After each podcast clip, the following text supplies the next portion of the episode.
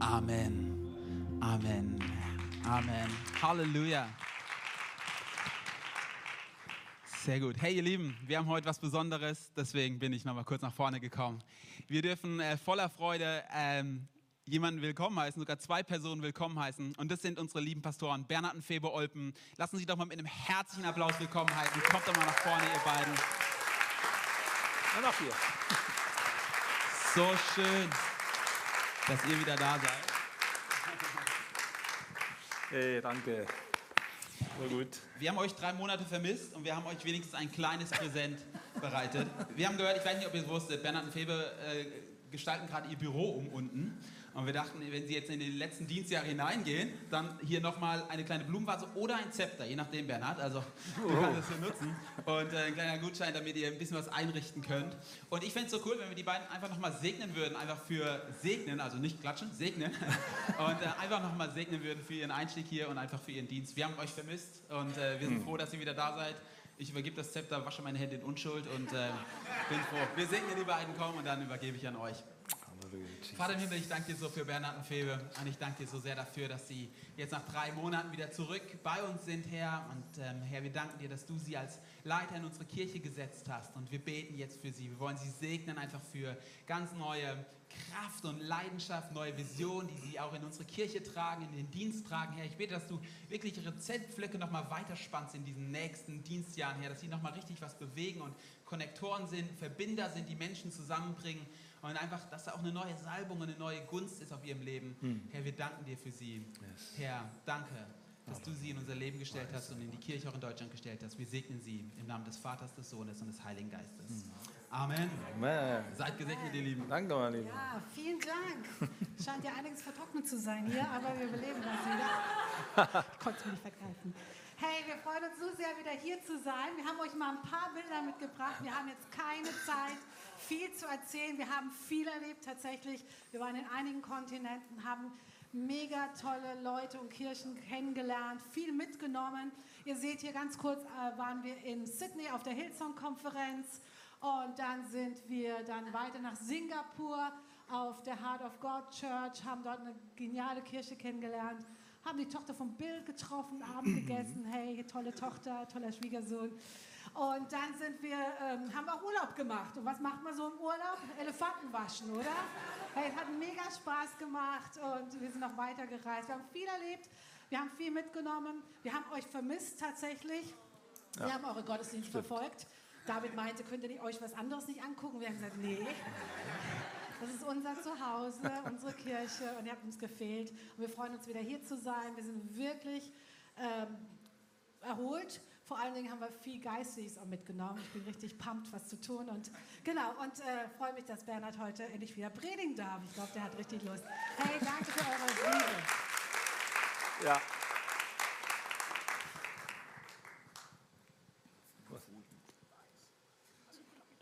Oh. Okay. Gut, ja. Also nur für euch, einige von den Folien, die ich vorbereitet habe, werden nicht funktionieren. Dann müsst ihr alle besser mitschreiben, ja. Ja, wir sind so froh, wieder hier zu sein und äh, sind auch super stolz auf, auf, euch, auf euch alle, auf die Kirche, auf David, auf Christian, auf Jan, Norina, auf alle, die hier mitarbeiten. Und was ist so ähnlich, wenn man, wenn man am Fußballfeld, am Fußballrand steht und man hat seine eigenen Kinder auf dem Platz, dann guckt man immer auf die eigenen Kinder, ist es nicht so? Und äh, die anderen Sachen interessieren uns gar nicht so. Von daher waren wir irgendwie immer auch gespannt, was passiert hier. Wir haben so tolle Gottesdienste mit euch erlebt und sind jetzt froh, wieder bei euch zu sein. Und ich darf heute den Abschluss machen von unserer Predigtreihe Kingdom Culture.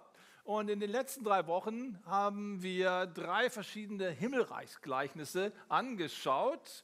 Und ähm, diese Himmelreichsgleichnisse haben sich eigentlich weniger mit der Kultur des Reiches Gottes beschäftigt, sondern mehr mit der Art, mit dem Wirkungsweisen des Reiches Gottes. Also eigentlich mit dem Reich Gottes, weniger mit der Kultur, mit dem Reich Gottes. Und da steckt ja auch im Titel drin, Kingdom Culture. Und im ersten Teil hat Christa darauf hingewiesen, dass das Reich Gottes immer da an Kraft gewinnt, wo unsere Herzen bereitet sind. Das Reich Gottes möchte zu jedem Menschen kommen, aber nicht jeder nimmt es in gleicher Weise auf. Es braucht unsere innere Bereitschaft, damit etwas wachsen kann in uns und die Geheimnisse Gottes aufgehen. Im zweiten, in der zweiten Predigt hat David darauf hingewiesen, dass das Reich Gottes niemals in Reinkultur auf dieser Erde existieren wird. Muss euch alle enttäuschen, die ihr idealistisch seid und sagt, ich will eine Kirche haben, wo alle heilig sind, wo keiner einen Fehler macht, wo immer nur wirklich die Gebote Gottes eingehalten werden. Das hat in der Geschichte oft zu unglaublichen Engpässen geführt und zu einer äh, gesetzlichen Stimmung, die Menschen eher aus der Kirche rausgetrieben hat. Es gibt keine Reinkultur des Reiches Gottes, weil der Feind irgendwie immer wieder Sand ins Getriebe streut und wir müssen damit irgendwie klarkommen. Und das ist die Challenge, die wir haben, damit wir das Reich Gottes am Ende nicht verlieren und ausraufen. Und das Dritte, darüber hat Eva letzte Woche gesprochen, ist der Wert des Reiches Gottes. Der Wert. Wie viel ist das Reich Gottes eigentlich wert? Übrigens war das meine Bekehrungspredigt. Vielen Dank, Eva. Ich habe besonders gut zugehört. An dem Sonntag, wo ich zum ersten Mal in der Kirche gewesen bin. Das war wirklich mein erster Sonntag, wurde diese Predigt gehalten. Ich habe mich sofort gemeldet, war dabei. Und es hat bis heute gehalten. Also offensichtlich war ich einer derjenigen, die zum guten, zur guten Erde gehört haben, in der was aufgewachsen ist. Ah, das war die erste Predigt, Entschuldigung. Also es ist, ich habe ich hab. Ähm, habe diese, hab diese Predigt deswegen so genossen, weil ich damals mir sehr bewusst gewesen bin, dass dieses Reich Gottes, die Erlösung, alles wert ist, was ich bisher mir in meinem Leben vorgenommen habe. Und ich musste ganz von vorne anfangen.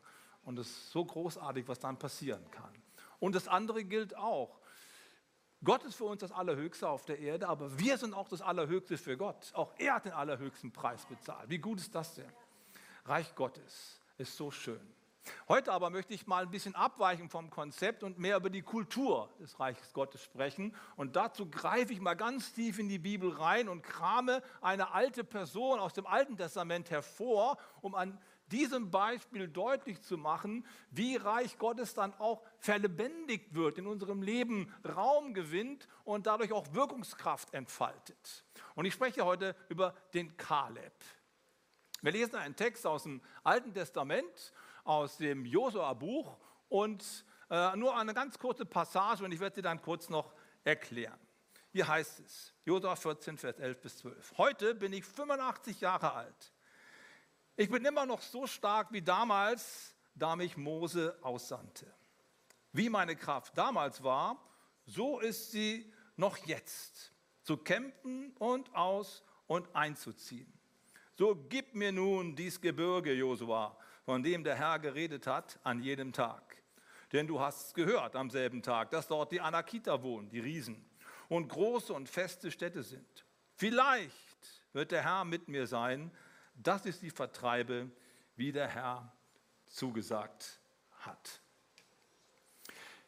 In dieser kurzen Passage finden wir drei Prinzipien der Kultur des Reiches Gottes, worin eigentlich das Reich Gottes und das Leben im Reich Gottes sich unterscheidet von anderen Kulturen, von anderen Lebensarten. Drei ganz wichtige innere Haltungen, die wir brauchen, damit das Reich Gottes durch uns in die Welt getragen wird. Was für eine Kultur ist das? Das Erste, was wir lernen, eine Reichsgotteskultur, und ich habe auch an Jan und Norina gedacht, die wir heute verabschieden, dem möchte ich gerne noch etwas mitgeben, auch für Sie persönlich in Ihrem neuen Abschnitt. Das Reich Gottes verwirklicht sich dann, wenn wir an Herausforderungen wachsen. Wenn wir Herausforderungen als Chance zum Wachstum nehmen. Das ist das erste Prinzip. Reich Gottes Kultur besteht darin, dass wir Herausforderungen als Chancen zum Wachsen erleben. Das zweite ist, Reich Gottes Kultur wird dann sichtbar und erfüllt sich dann, wenn wir allein auf die Kraft Gottes setzen und nicht auf unser Vermögen, auf unsere Weisheit, auf unsere Fähigkeiten. Dazu braucht es Demut. Und der dritte Gedanke ist, den wir bei Kaleb finden, die Reichsgotteskultur bedeutet immer wieder neu aufzubrechen. Die Bereitschaft, immer wieder neu aufzubrechen.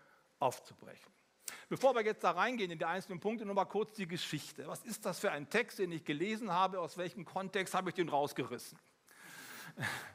Reich Gottes beginnt nicht erst im Neuen Testament. Der Begriff taucht erst bei Jesus auf. Aber was er damit sagen möchte, ist eigentlich genau das, was auch im Alten Testament gesagt werden sollte, als Gott das Volk Israel erwählt hat als sein Modellvolk. Die Idee im Alten Testament mit Israel ist ja die, dass Gott sich ein Volk erwählt und an diesem Volk, an den Ordnungen dieses Volkes, am Leben dieses Volkes demonstriert, wie gut es ist, wenn Menschen freiwillig sich unter die Herrschaft Gottes stellen. Das ist die eigentliche Absicht der Erwählung Israels. Und ähm, das geht da so vor sich, dass Gott sich ein schwaches Volk, ein Sklavenvolk, was aus sich selbst heraus gar nichts machen könnte, mit starker Hand aus einer Weltmacht herausführt. Und ähm, diese Geschichte kennen wir als den Auszug aus Ägypten. Die zehn Plagen haben die Ägypter letzten Endes weich geklopft an die zehn Gebote am Berg Horeb, eine unglaubliche Geschichte, der Auszug eines ganzen Volkes, Hunderttausende von Menschen sind dort in die Freiheit gekommen. Es ist die Freiheitsgeschichte, die sich hier verwirklicht. Wer mit Gott lebt, kommt in die Freiheit, in die Freiheit der Kinder Gottes. Und da sind die auch gerne mitgegangen. Rausgehen aus Ägypten ist eine feine Sache, da ist jeder bereit, keiner hat Bock auf Sklavenhaus, oder? Aber es geht ja nicht nur da, darum, rauszugehen aus dem Alten, irgendwie in die Freiheit rein, äh, aus, in die Freiheit zu kommen, sondern es geht darum, dann auch in die Lebensordnung Gottes reinzukommen, in das neue Land, in das verheißene Land, in das Land, wo Milch und Honig fließen, auch reinzukommen. Das bedeutet, sich mit Gott eins zu machen, für Gott zu leben und in seinen Ordnungen zu leben. Das ist eine völlig andere Geschichte. Das haben wir auch in den Himmelreichsgleichnissen ja gemerkt. Vier Saatkörner werden ausgesät, aber nur eins geht auf. Gott will jedem Menschen begegnen und lädt jeden Menschen ein, aber die Realität ist, dass nur wenige es zulassen, wenige auch wirklich sich darauf einlassen und dann in diese Lebensordnung Gottes hineinkommen. Und das ist die Geschichte von Kaleb. Als sie aus, aus, aus dem Ägyptenland draußen waren, die, die, Israeliten, waren die in der Wüste und jetzt, was jetzt? Ja, logisch, wir haben ja ein Ziel, das Land, wo Milch und Honig fließen, das Land Kanaan. Aber wie sieht das aus? Wollen wir lieber erstmal gucken gehen? Also sendet Mose zwölf Kundschafter aus. Einer davon war der Kaleb, der andere war der Josua, der ja auch eine Rolle spielt. Und noch zehn andere. Und was finden sie dort? Hammer, das stimmt alles. Das verheißene Land, das was Gott für uns vorbereitet hat, ist absolut mega. Es ist überhaupt nichts gelogen, nichts erstunken und erlogen. Es stimmt alles. Großartiges Land, herrlich. Aber da gibt es Riesen. Da werden Kämpfe kommen. Das wird schwierig werden und wir werden es nicht schaffen.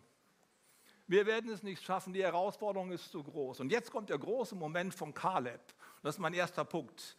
Das Reich Gottes besteht darin, an Herausforderungen zu wachsen. Er ruft den Leuten zu und dem Volk, nein, wir werden es schaffen, denn wir werden an der Herausforderung wachsen. Und jetzt kommt ein ganz wichtiger Punkt, den solltest du mit nach Hause nehmen. Vielleicht schreibst du ihn dir auf. Der ist so wichtig. Die Größe der Herausforderung, die Gott in deinem Leben zulässt, nimmt nicht Maß an deiner aktuellen Kraft, sondern sie nimmt Maß an deiner zukünftigen Berufung. Ich sage es nochmal, ja. Die Herausforderung, die Gott in deinem Leben zulässt, nimmt nicht Maß an deiner gegenwärtigen, aktuellen Kraft, sondern am Maß der Berufung, in die Gott dich reinführen möchte.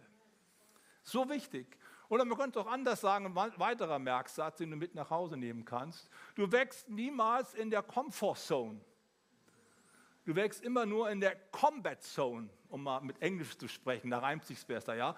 Du wächst nicht in der Comfort Zone, sondern du wächst in der Combat Zone. Das bedeutet, du wächst nicht da, wo es richtig angenehm und schön ist, sondern da, wo du herausgefordert bist, wo du über dich selbst hinauswachsen kannst, wo du gestretcht wirst. Das ist aber keine angenehme Situation. Und deswegen ist es wichtig, das gehört zur Kultur des Reiches Gottes, dass wir Ja sagen zur Herausforderung. Dass wir nicht zurückschrecken, sondern sie als Chance nehmen, hineinzuwachsen in das, was Gott für uns vorbereitet hat. Und da ist ein Weg, da ist eine Strecke dazwischen. Und dazu Ja zu sagen, das bedeutet, die Kultur des Reiches Gottes begriffen zu haben. Weißt du, ein Kundschafter zu sein, der ins verheißene Land geht und dort quasi unter Palmen liegt und die leckere Milch trinkt und leckeren Honig isst, ja, da will jeder dabei sein, oder? Da wäre ich auch gerne dabei gewesen. Und Kundschafter, wow, hey, mach mal so einen Trip nach Israel, krass. Weißt du, das ist der Segen, den Gott dir geben möchte. Aber in diesem Segen wächst du nicht. Sondern zu dem, zu dem Gott dich machen möchte, wirst du erst wenn du den Riesen standhältst. Wenn du wie Kaleb sagst, wir werden sie fressen wie Brot, wir werden es schaffen, wir werden wachsen an der Herausforderung. Nur dann werden wir zu dem werden, was Gott aus uns machen möchte. Es fordert unsere Bereitschaft zum Kampf. Ein anderes Beispiel ist David. David wurde zum König gesalbt. Was für ein herrlicher Tag. Ich stelle mir das so vor, er war der Kleinste in der Familie. Der achte Sohn, der gar nicht eingeladen war zu den großen Festen. Der musste erst mal vom Feld geholt werden, als der Prophet da war und einen von den Söhnen von Isai da salben wollte zum neuen König. Dann kam der kleine Junge rein, mit dem keiner rechnete und über den gießt der Prophet das Ölhorn aus und sagt, der Junge ist es. Wie muss der sich gefühlt haben? Haha, Freunde, hä? hättet ihr nicht gedacht. Immer nur bin ich die letzte Nummer hier, aber heute bin ich mal die Nummer eins. Wie muss der sich gefühlt haben? Richtig gut, oder? So einen Moment, den wünsche ich dir auch in deinem Leben, dass du mal so groß rauskommst. Aber das war nicht der, der Zeitpunkt, als er König wurde, sondern nur der Zeitpunkt, als die Verheißung über ihm ausgesprochen wurde. Wo wurde er zum König? Als er den Riesen bezwang als er Goliath ins Angesicht schaute und sich nicht scheute, wo alle anderen Angst hatten, hat er gesagt, ich wachse an der Herausforderung, ich glaube an die Verheißung und ich gehe da rein. Dadurch wurde er zum König. Die Herausforderung hat nicht Maß genommen an dem kleinen Hirtenjungen, sondern Maß genommen an dem zukünftigen König. Erster Punkt. So wichtig, dass wir das lernen. Noch ein letzter Satz. Das Maß deiner menschlichen Herausforderung zeigt auf das Maß deiner göttlichen Berufung. Das Maß einer menschlichen Herausforderung zeigt auf das Maß deiner göttlichen Berufung. Ich durfte das relativ schnell lernen, als ich zum Glauben kam. Ich habe mich für Jesus Christus entschieden mit 19 Jahren, das ist genau 40 Jahre her, in einer fantastischen Gemeinde. Ich bin die Nummer 23. Und äh, wir haben jetzt vor kurzem den 70. Geburtstag meines damaligen Pastors gefeiert. Ich war auch eingeladen. Und äh, da haben wir natürlich die alten Bilder angeguckt. Und was war das für eine Gemeinde? Bis heute habe ich keine so gefunden wie damals. Bis heute nicht. Warum? 100% Bekehrungswachstum. Also 100% der Mitglieder der Gemeinde hatten sich von der Straße weg für Christus entschieden. Keine Traditionen, keine Enge, keine Gesetzlichkeit. Wir alle wollten aufbrechen. Wir wollten anders sein. Nicht wir sollten, wir wollten. Das war fantastisch. Dann bin ich umgezogen, um zu studieren und kam in eine Asbach-Uralt-Pfingstgemeinde. Und da erlebte ich den real existierenden Pentekostalismus. Und ich bin fast vom Glauben abgefallen. Und ich habe zu meinem alten Pastor gesagt, Stefan, ich, ich, ich breche mein Studium ab, ich komme zurück. Und mein, mein Pastor war sehr sehr, sehr, sehr klug, weil er wusste um diese Prinzipien und sagte, nee, du bleibst, Bernhard. Das kannst du mir nicht antun. Du bleibst, jetzt fängst du an zu beten, dass Gott dir einen Gebetskreis oder einen Hauskreis schenkt. Und dann wächst du, Bruder. Okay. Dann habe ich gebetet. Drei Monate später war ich Hauskreisleiter. Ich habe mit fünf angefangen. Nach einem halben Jahr waren wir 20. Ich habe angefangen, Lobpreis zu leiten. Ich konnte genau drei Griffe, Freunde. mir flog immer das Plektrum weg. Deswegen spiele ich heute noch ohne, weil das war ziemlich peinlich. So mitten, mittendrin, so auf einmal, zack, weg ist es. Was mache ich jetzt? Und wir haben so großartige Zeiten erlebt, wir haben einen Aufbruch erlebt, ich habe hab Freizeiten durchgeführt, ich habe auf der Straße am Samstag gestanden. Also ich bin in der Herausforderung gewachsen. Hier ist meine Berufung eigentlich wirklich fest geworden. Reichsgotteskultur besteht darin, dass wir an Herausforderungen wachsen. Erster Punkt. Der zweite Punkt ist, den wir bei Kaleb sehen, Reich Gottes besteht in der Bereitschaft, mich ganz auf Gottes Kraft zu verlassen und nicht auf meine Fähigkeiten. Man könnte auch kurz sagen, Demut. So, aber hier heißt es in dem Text, den wir gelesen haben, heute bin ich 85 Jahre alt, ich bin immer noch so stark wie damals, als mich Mose aussandte. Ja, also so ein erfahrener Mann, der schon viele Schlachten miterlebt hat, der hätte ja auch sagen können, hey, Josua, ich bin 85, ich bin einer der erfahrensten hier. Gib mir das Gebirge, ich schaffe das, ich weiß, wie es geht. Wisst ihr, ich habe einen großen Fehler gemacht, als ich damals nach Düsseldorf gekommen bin, vor fast zehn Jahren, da war ich 50. Und dann habe ich mir so gedacht, ich bin jetzt schon über 20 Jahre im vollzeitigen Dienst. Eigentlich weiß ich, wie es funktioniert. Ich habe schon so viele Gemeinden beraten. Ich weiß, wo die, wo, die, wo, die, wo die Schwierigkeiten liegen, wie man so Transformationsprozesse auch leitet. Eigentlich, ich glaube, ich schaffe das. Ich, ich habe genug Erfahrung. Und ich bin noch nirgendwo so auf dem Bauch gelandet wie hier in Düsseldorf. Weil es nicht auf meine Fähigkeiten ankam, sondern auf die Gunst Gottes. hätte ich mal lieber so angefangen wie damals in Bayreuth, als ich noch ein blutjunger Pastor gewesen bin. Meine erste Vorstandssitzung, werde ich nie vergessen, habe ich ein Wort Gottes gebracht, so als Einstimmung. Erste Sitzung und ich habe das Wort aus Römer Kapitel 11, glaube ich, gebracht. Da heißt es, so liegt es nun nicht an jemandes Wollen oder jemandes Laufen, sondern allein an der Gnade Gottes. Das bedeutet so viel wie, also ob ihr aus der Kirche was wird oder nicht, das liegt nicht an mir, Freunde. Da brauche ich die Gunst Gottes dafür. Ohne das geht es nicht. Wisst ihr, es ist immer eine Gunst, eine unverfügbare Gunst, wenn Menschen sich für Jesus Christus entscheiden. Das kannst du nicht machen. Es ist immer wieder ein Wunder. Es ist immer wieder eine Gunst Gottes, wenn sich ein Team findet, was sich von Herzen zugetan ist, sich liebt und gemeinsam für eine Sache einsteht, so wie bei uns hier. Das ist ein absolutes Riesengeschenk. Das kannst du nicht machen. Und diese Haltung, die hatte auch der Kaleb, der wusste, noch ein Satz für dich zum Mitschreiben. Deine größte Gefahrenzone ist nicht deine Niederlage, ist nicht deine Verzweiflung, das ist nicht deine größte Gefahrenzone. Deine größte Gefahrenzone ist deine Erfolgszone, deine Siegeszone. Denn dann wirst du leichtsinnig und denkst, ich weiß, wie es geht. Und ich könnte jetzt viele Beispielgeschichten aus der Bibel erzählen. Denk mal nur an David und Bathseba. Da ist er gefallen, als er dachte, jetzt brauche ich ja nicht mehr, ich weiß, wie es läuft. Das ist unsere größte Gefahrenzone. Nicht da, wo wir am Boden liegen, sondern da, wo wir denken, ich weiß, wie es geht. Unverfügbarkeit. Deswegen sagt er, das gefällt mir so gut, vielleicht wird mir der Herr das Gebirge geben. Vielleicht. Gibt es die Folie? Nein, gibt es nicht. Vielleicht kann man sich auch so merken, ja? Vielleicht wird mir der Herr dieses Land geben. Nicht, ich habe genug Erfahrung, ich weiß, wie es geht. Demut ist der Schlüssel. Demut ist die Kultur des Reiches Gottes. Ich möchte mal so ein Beispiel aus dem Fußball nehmen, wo ich das sehr, sehr gut verwirklicht finde. Jeder von uns oder die meisten von uns kennen wahrscheinlich Jürgen Klopp, oder? Schon mal Jürgen Klopp gehört? Darf ich mal kurz sehen, wer kennt Jürgen Klopp? Ja, ungefähr die Hälfte. Für die anderen muss ich es kurz erklären. Jürgen Klopp war früher mal Trainer von Borussia Dortmund, als sie noch Meister geworden sind. Ne? Heute verschießen sie das Ding im letzten Augenblick. So wie schade. Und dann wurde er nach Liverpool berufen.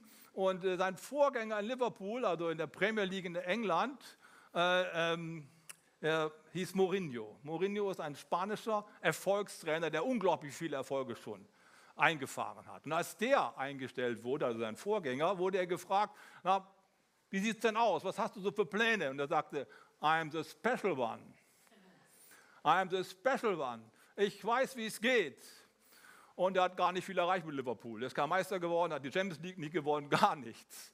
Und dann wurde der Jürgen Klopp bei der Einstellung gefragt von den von den Journalisten, ja, dein Vorgänger hat gesagt, I'm the special one. Was sagst denn du? Er sagt, I'm the normal one. Ich bin nur ein armer kleiner Junge aus dem Schwarzwald. I'm the normal one. Ich bin ein ganz normaler Typ. Und diese Demut hat ihm die Sympathien ganzen, des ganzen Vereins eingebracht, ein ganz großes Ansehen in England. Und er hat etwas geschafft, was viele Jahre nicht mehr geschafft wurde.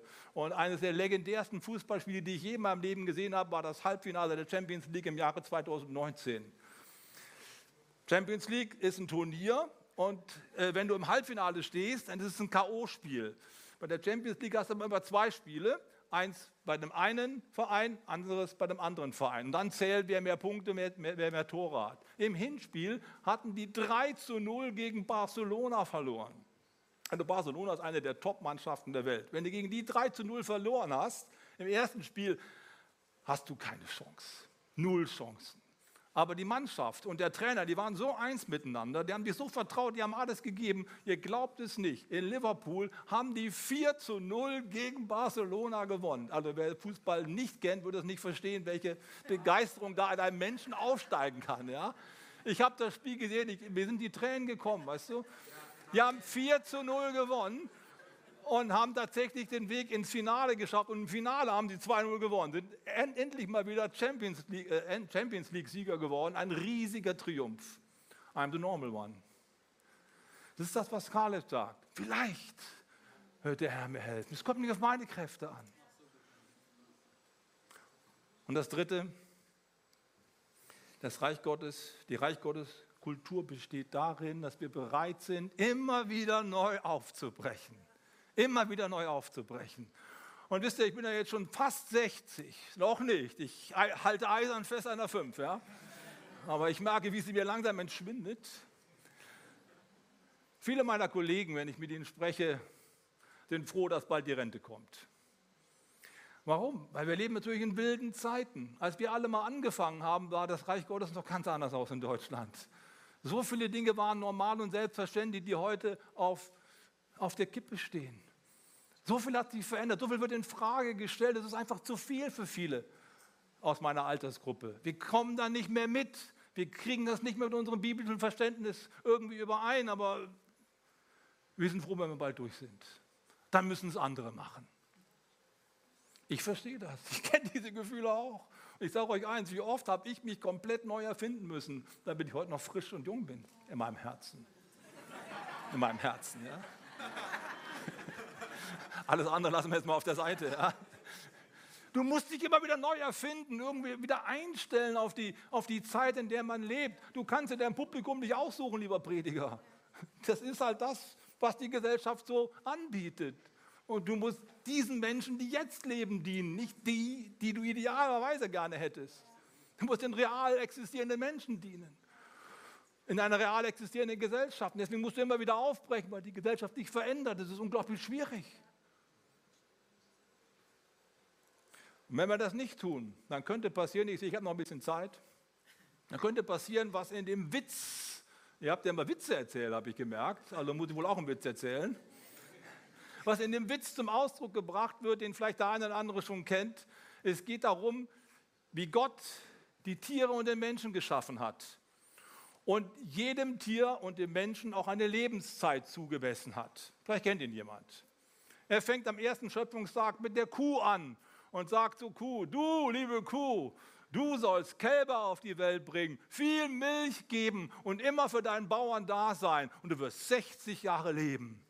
Und die Kuh sagt, Muh, nee, das ist einfach zu hart. Was für ein hartes Leben. Weißt du, 20 Jahre reichen mir auch. Die 40 kannst du behalten. Danach schuf Gott den Affen und sagte, du hast die Aufgabe, die Menschen fröhlich zu machen. Mach deine Späße, ton herum, mach ein paar Tricks und erfreue deine Umgebung. Ich gebe dir 20 Jahre dafür. Und der Affe sagte, nee, 20 Jahre nur den Affen machen, da habe ich keinen Bock drauf. Zehn Jahre reichen mir auch. Danach, am dritten Tag, schuf Gott den Hund und sagte, deine Aufgabe wird sein, immer schön am Fenster zu sitzen, wenn draußen jemand vorbeikommt, laut zu kläffen und laut zu bellen, um alle zu warnen vor den Gefahren, die da drohen. Und der Hund sagt, oh nee, du 20 Jahre rumkläffen, kein Bock drauf, gib mir 10. Am vierten Tag kommt er zum Menschen. Der liebe Gott sagt, deine Aufgabe im Leben wird sein, zu essen und zu trinken, zu lieben und sich lieben zu lassen und ein wunderbares Leben zu führen. Dafür gebe ich dir genau 20 Jahre. Und der Mensch sagt, ach, was, nur 20 Jahre? Oh, ist aber wenig. Sag mal, könntest du mir nicht die 40 Jahre von der Kuh und die 10 von dem Affen und die 10 von dem Hund noch dazugeben? Und der liebe Gott sagt, okay, es ist auf deine Verantwortung. Und deswegen leben wir heute in den ersten 20 Jahren unseres Lebens, wieso, wie Gott es bestimmt hat. Wir werden verwöhnt. Alle gucken, dass es uns gut geht. Die Eltern tragen uns auf Händen. Wir lieben und werden geliebt und haben eine wunderbare Zeit. Es ist herrlich. Dann folgen 40 Jahre harter Arbeit wie bei der Kuh. Du musst schuften und rackern, um irgendwie durchs Leben durchzukommen. Als du das geschafft hast, kommen die zehn Jahre des Affen. Und du sitzt auf dem Boden und machst den Affen vor deinen Kindern oder deinen Enkelkindern und spielst herum und machst Tricks. Und wenn das vorüber ist, dann kommen die letzten zehn Jahre. Da sitzt nur noch am Fenster und kläfft alle an, die vorbeigehen.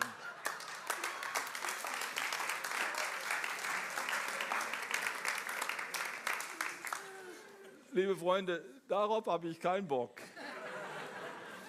Und wenn wir ehrlich sind, fallen uns wahrscheinlich gerade mal so ein paar Leute ein, die so immer am Fenster sitzen und kläffen, wenn jemand draußen vorbeigeht. Liebe Freunde, das Leben kann einen hart machen. Das Leben kann einen bitter machen, dass wir kläffen wie ein Hund. Und genau das hat Kaleb nicht getan. Wenn du nicht bereit bist aufzubrechen, dann kannst du ganz schnell in dieser Dauerschleife landen. Früher war alles besser. Heute ist doch alles irgendwie verdreht. Und dann fängst du an zu schimpfen. Und wirst bitter und du wirst hart. Beobachten wir mal die Gesellschaft, in der wir leben, diese Polarisierung, wie viele Wutbürger es gibt. Liebe Freunde, die kommen nicht mehr mit und ich habe Verständnis für sie. Es dreht sich auch unglaublich schnell. Wer soll denn da noch mitkommen?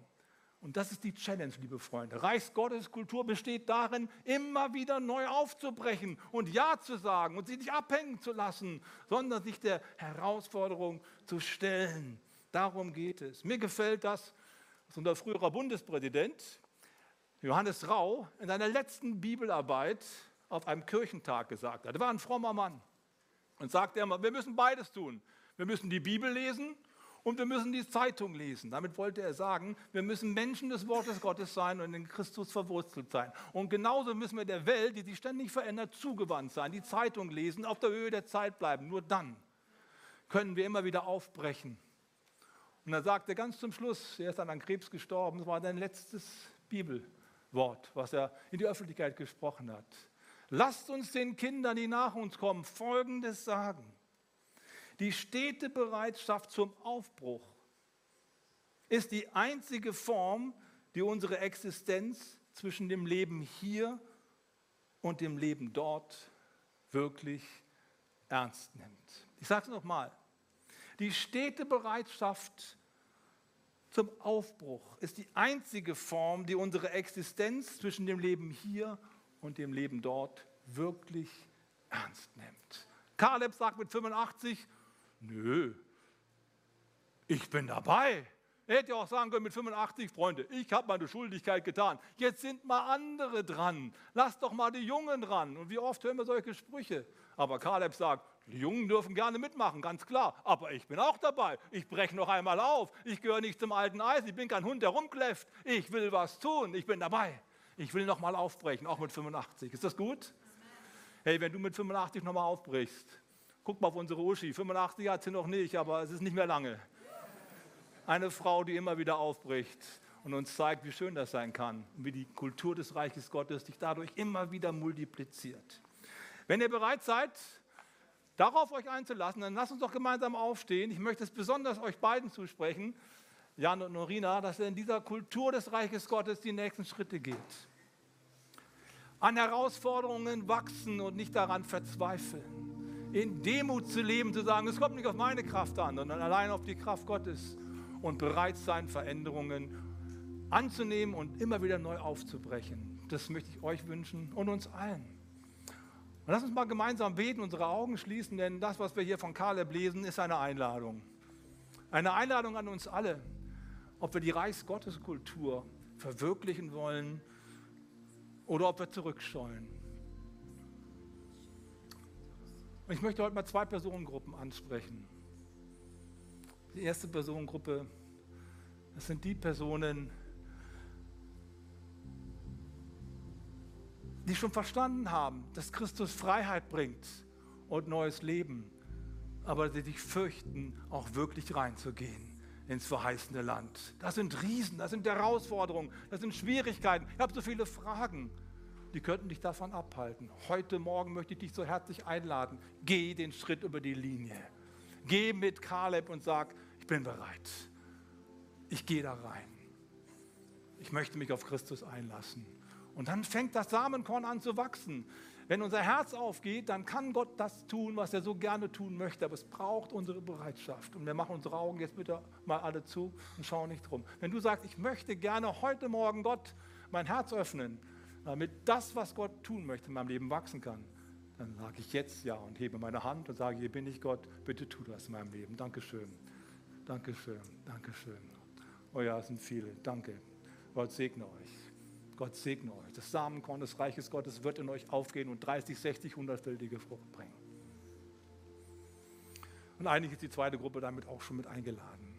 Wenn du an deinem Platz bist und sagst, ich möchte nicht stehen bleiben, ich möchte weiter wachsen. Ich möchte, ich möchte in die königliche Berufung hineinkommen. Dann lass dich jetzt auf den Ruf Gottes ein. Jesus, wir danken dir, dass du jetzt an unserem Herzen arbeitest und uns jetzt zu dir ziehst und uns jetzt erneuerst.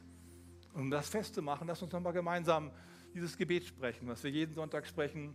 Es hilft all denen, die heute den Schritt über die Linie gehen und es hilft uns, weiterzugehen, die wir schon dabei sind. Seid ihr ready, mit mir zu beten? Lasst uns das gemeinsam und laut tun. Jesus, ich weiß, dass du mich liebst.